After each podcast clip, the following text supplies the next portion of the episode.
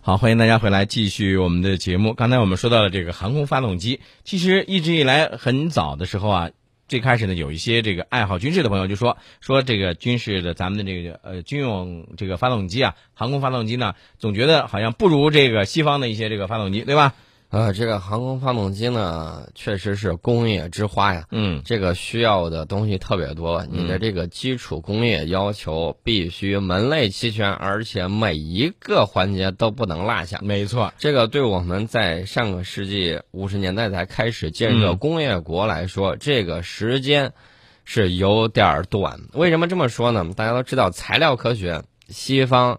美国他们在做这个的时候，已经投入了大笔的资金，人家已经第一次工业革命、第嗯二次工业革命、第三次工业革命，人家已经玩了几百年，上好几百因年了，为它涉及的这个学科也特别的多，是吧？像应用力学、材料力学等等，方方面面都需要。对你必啊须靠银子一个一个的试，没这个错东西就是慢慢来，呃，嗯每一个环节啊包括技术储备啊等等，非常的复杂。但是呢，咱们刚才说到的这些啊，我觉得都是老黄历了。为什么呢？昨天，中国航空报发表文章，表彰了中航工业安庆公司发动机组在多型产品方案评审中的这个事迹。那么说，提到了我国为某飞机配套的首次新研的串联式涡轮冲压组合发动机项目。从这个文字的描述来看，这款发动机好像是类似美国黑鸟的那种，嗯，G 五十八变循环发动机的新型发动机。这个美国的 S 二七幺黑鸟啊，嗯军民们耳熟能详，它的这个 G 五八这个变循环发动机，嗯呃，确实采用的是串联式涡轮冲压组合结构。嗯那么，有接近空军的消息灵通人士啊，就说这个是国内某研究所正在进行预研的高超声速载人飞机项目的一部分。嗯那么，最终成品的飞行速度将会超过黑鸟。不过，目前这一项目尚未尚未正式立项。嗯，因为这个串联式涡轮冲压组合发动机啊，是一种国内此前从来没有开展过的这个项目，对吧？对没有可以借鉴的这个先例啊。呃，我们看到呢，这个表彰的这个文章啊，嗯啊，它里头有这么几句话，一个是说我国为某飞机配套的首次新研的串联式涡轮冲压组合发动机项目，某重点型号发动机和某重点型号中涵道比发动机。那么根据文中的相关描述，我们可以推测一下，后两者可能就是之前国内已经公开的涡扇十改进型发动机以及涡扇十八发动机。嗯那么串联式涡轮冲压组合发动机呢，是国内此前一直没有展开过的这种项目。嗯呃，文章里头提到说没有可借鉴的这种先例，而且呢，国内没有合适的这种耐高温特种材料，他们就通过各种渠道联系国外的经销商，没有合适的工具就自己造，没有值得借鉴的先例，他们就争做第一，甚至连七十多岁的老专家都亲自上阵指导这个方案的论证工作，嗯确保方案设计顺利进行。嗯，说到了这个新型发动机啊，就比如说咱说的黑鸟啊，刚才你不说的是黑鸟吗？这个黑鸟发动机呢，它是需要的控制系统呢承受这个巨大的压力和温度，所以这个研制呃其难度是非常高的。对，这个黑鸟用的 G 五八发动机呢是目就是之前啊、嗯唯一可以这个使用加力燃烧室的军用发动机。嗯那么飞机速度越越高的时候，它发动机的这种效率也随之提升。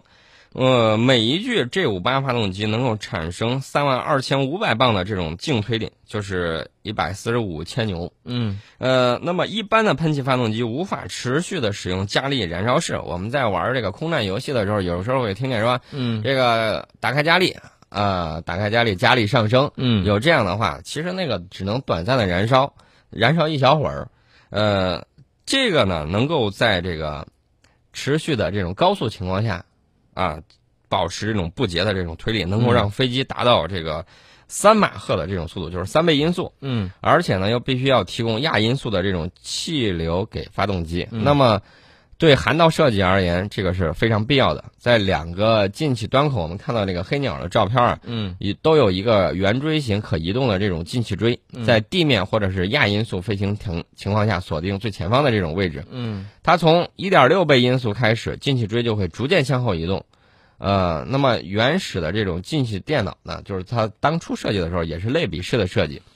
这个就比较复杂了。呃，具体的这种性能呢，大家可以到这个军事论坛上去找一找。嗯所以说，这个飞机的这种引擎啊，非常的这种重要。哎，那你刚才也说到了这个咱们的这个新型的发动机的这个设计已经通过这个评审了，那么将来呃一旦是能够应用到这个实际当中，应该说在咱们的航空发动机方面呢取得了一个比较重大的突破，对吧？对，但是我们看到的还有一个就是说，这个美国马克呃洛克希德马丁公司对吧？它那个臭鼬工厂，呃，据说是已经开始进行了旨在取代 U 二和 RQ 四全球鹰的下一代高空战略长航式的飞机的研制。那么据说啊，这个该公司呢已经成研制成功了飞行速度五到六马赫的曙光女神战略侦察机。所以你发现没有，这个美国呢，它好像一直没有终止在航空技术方面的前沿性探索，咱们也应该是迎头赶上。对，这个里头呢有这么几点。有人说，七十年代的时候，美国的黑鸟飞机已经能够达到三点五倍音速了。嗯，那么你现在在搞这个东西，能否超越它嗯呢？不会是跟着别人屁股后头在跑吧？那么，根据这种消息灵通人士的这种信息啊，嗯在西南某飞机研究所，那么有一个探索性的项目，嗯这个项目涉及的飞行目标、飞行项目目标，嗯，呃，这个指标是要超越美国的黑鸟，最高的飞行速度达到接近五倍音速。嗯，这也就是冲压发动机工作速度上限。更高速度的话，需要用这种超燃冲压发动机。嗯，而且呢，这款飞机呢是有人驾驶的大型飞机，它的这个动力系统设计跟苏联后期这个米格设计局提出的三零幺项目有点相似，嗯，但是这个项目呢还处在预研阶段。嗯，另外呢，从这个《中国航空报》的这篇文章顶上，大家可以看出来一点，就是他说，在有限的空间之下，主机所不仅将性能指标提高了百分之二十五以上，而且对高温提出了国内外罕见的要求。这一句话就让我明白了一点：第一，它的这个性能指标，最起码比黑鸟要提高四分之一以上要。优于它。啊对嗯，而且呢，大家想一想，只有在高速高速的情况下，你这个温度跟空气摩擦嗯才会更高，就是飞机啊摩擦。嗯嗯那么就因为有这样的需求，所以说呢，它的高温要提出这种国内外罕见的这种要求。他已经说了这句话了，嗯我们从这两句话分析就能判断出来，这款飞机的性能确确实实是要超出黑鸟的。嗯，所以呃，我觉得未来大家真的是可以期待咱们的中国的航空工业啊，呃，能够取得更长足的一个进步。对，其实昨天还有一个事儿啊，这个美国海军作战部部长跟我们的海军司令通了电话嗯啊，这个很多的媒体的标题是什么呢？嗯嗯美海军作战部部长赞中美海军是世界海军关系典范。嗯，这个你发现没有？就是中美两国海军啊，在两国领导人共同倡导的中美新型大国关系的指导下呢，合力构建中美新型大国的海军关系。我们的海军力量不需要任何人赞美，嗯我们自己心里有数就行，不会因为你给了一个糖豆儿捧一下，我们就飘飘然，嗯这个是绝对不会的。嗯但是呢，美国海军作战部部长的这句话，我其实我觉得日本应该好好听一听，嗯会不会又在想，哎呀，又搞军事约定外交呢？嗯把我扔哪儿去了？呃，其实日本你就是在旁边啊，你就看着这个下棋就行了啊。嗯这个美国海军作战部部长格林纳特呢，他就回顾了近期以来两国海军在增进互信方面取得的成果，称赞中美两国海军关系是世界海军关系的典范。嗯那可好吧，美国海军都这么称赞了，这是人家美国人说的，我只是引述一下啊。这个格林纳特呢表示，今后将继续推动中美两国海军的务实交流合作，而且这个呃，另外一个美国海军的高官理查德森他说，期待未来与中国海军领导人建立良好的这种工作关系，嗯在现有的基础上续写新的篇章。其实你比如说，咱们两国之间呢，在这个海空相遇安全行为准则上，能够比如说大家呢继续开展一些舰艇的互访啊，深化一些联演联训呐、这些呢，应该说可以为两国的这个海军关系啊，能够谱写一个新的篇章啊。不光是这个，我看到还有一个消息，就是中美两国空军就有这种海空相遇啊，嗯，这种规则，据说是已经达成了这个前期的一些共识。嗯，那么，听美国那方面的消息，大概意思就是，哎呀，这个合作就是谈的嗯都还不错。嗯，呃，当然了，这这是冠冕堂皇的这种官样话，嗯，但是呢，实际背后肯定是在谈判之中，你没有实力，你跟他谈什么？没错对吧？一这定是实力。这个打铁还需自身硬。啊对嗯这个呢，大家要注意。另外呢，我给大家说一下，就刚才我们提到的这两个美国海军的高官，一嗯个是这个即将离任，一个是即将履新。就是他两个这个起到一个这个交替的一个作用。对，啊这个，格林纳特就马上要离职了，嗯然后呢呢，这个理查德森呢马上就要履新了。嗯，但是这个理查德森他上来以后呢，这个在海军方面，他会会不会有一些他自己的这个想法啊？也是这个咱们静观其变吧。啊，啊，静观其变。那么美国呢，最近你发现没有？美国只要觉得哪块儿局势紧张，他就吓唬人。他说：“你们再那个什么了，我就把 F 二十二派到哪儿哪儿哪儿去。”这个在美国看来，这个 F 二十二好像是的一个杀手锏啊。啊，对，在美国打算说我要重返亚太之前，嗯他就说我要把我的 F 二十二的飞行联队部署到日本。嗯当时他确实也是这么做的。嗯，呃，这次美国又说我要在欧洲部署我的 F 二十二。这个话是说给谁听的呢？这个话我觉得既说给俄罗斯听，也说给欧盟听。嗯，所以你看见没有？这个昨天我们还说了，这个欧盟的很多的一些这个举动啊，让美国呢感觉到很不满意，是吧？嗯，美国呢，这个对欧盟的一些自己的自作主张的一些这个行为呢，也也是感觉到很头疼，对，咱们都对于古代的那个成语“假道伐国”是吧？嗯对都都都心里头都非常明确。嗯嗯呃，除了给东欧打气之外，呃给东欧的这种北约盟国啊，嗯我军事支持你。你看我 F 二十二都派过来了，对不对？熟悉熟悉地形，了嗯解了解环境。呃，但是呢，美国也没具体说到底在欧洲哪儿部署、数量、时间、地点，啥都没说嗯。清。另外一个，我在想这样一个问题，呃，我们也都知道，这个乌克兰东部地区的这个冲突啊，也一直是在进行当中的，对吧？也对没有减弱。那么这一次美国提出在欧洲要部署这个 F 二十二这个战机，是不是去给乌克兰政府去站台撑腰去了？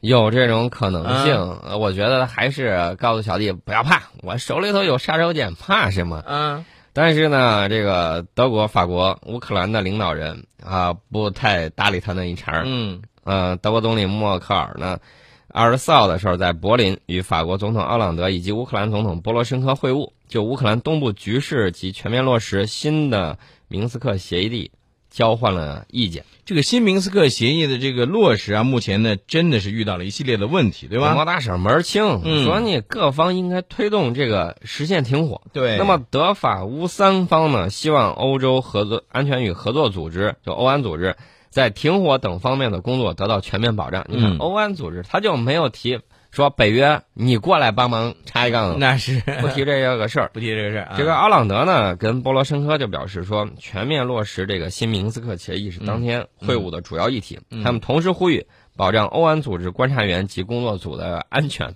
嗯，呃，其实说了这么多啊，我觉得这个关于乌克兰东部地区的这个局势稳定问题，这个也应该说是关系到这个不仅仅是相关各国的利益，对吧？对我嗯们前两天呢，其实提到了说这个油价呀，已经跌到了四十美元，每桶嗯四十美元。嗯那么俄罗斯那是真真正正的躺枪了，不光膝盖上中枪，那躺多远都中枪。嗯俄罗斯经济发展部长呢，在二十五号的时候有一个预测，是根据他们部门的最新预测说，今年俄罗斯经济降幅将达到百分之三点三，嗯那么此前预测为下降百分之二点八，嗯嗯这个经济就非常的这个难过。那么今年俄罗斯资本外流将达到九百三十亿美元，低于此前预测的一千一百亿美元。因为俄罗斯的经济这个发展呢，确确实实给人的感觉呢，一直是，呃，并不是让人特别的满意，或者说不景气，是吧？大家就看到了前工业国自废武功之后，什么只能卖能源、卖资源去度日。可是，一旦这些资源，首先有一点咱们要明确的是，这个资源和能源啊，这个是有限的，它不可能是无限的，对吧？呃对俄罗斯来说，家大业大，地大物博，这是没有问题的。但是你也不能坐吃山空啊。但是大家明白一点，俄罗斯人少啊，对啊，大家想一想，我们的领土没有俄罗斯的大，我们的人口比它多出去好几倍。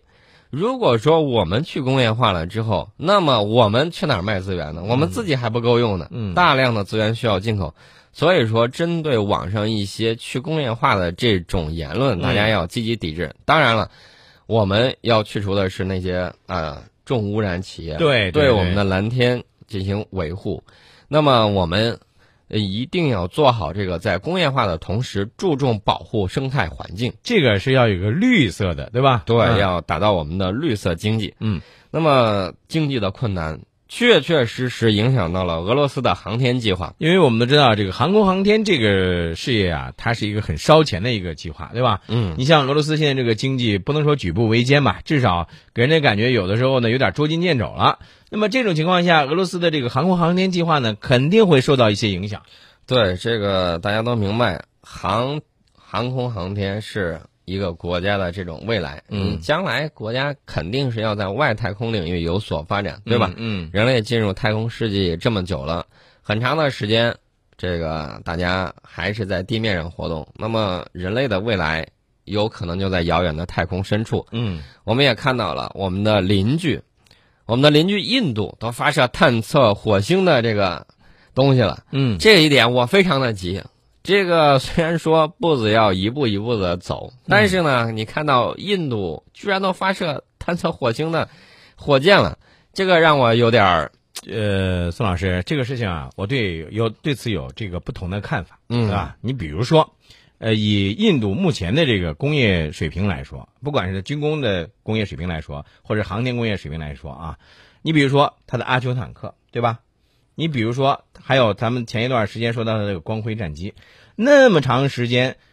还是个那样的一个结果，陈老师，我要代表广大的听众反驳你这一点。嗯，你怎么光能跟别人比烂呢？要看到别人的长处，哦人家比我们啊这个领先的地方，我们要抓紧时间迎头赶上。我们要不往能让往他往往往上看是吧？对不能老往下看 啊。不能光拿印度比。啊，不是，但是你这种急切的心态我是可以理解的，但是有的时候啊，这个心急也不能吃了热豆腐，对吧？咱们得一点儿一点的来啊。嗯，也是。呃，俄罗斯呢说这回这个钱不够了，怎么办呢？可能会对俄罗斯航天发展计划减少拨款。嗯减少拨款的话，俄罗斯本来有一个计划，打算重返月球，嗯想登月。那么现在的情况就是没钱了，嗯没钱了之后，这个登月计划可能就得往后推。嗯他本来是打算在二零二五年，呃，要实现宇航员登月的这个计划。嗯，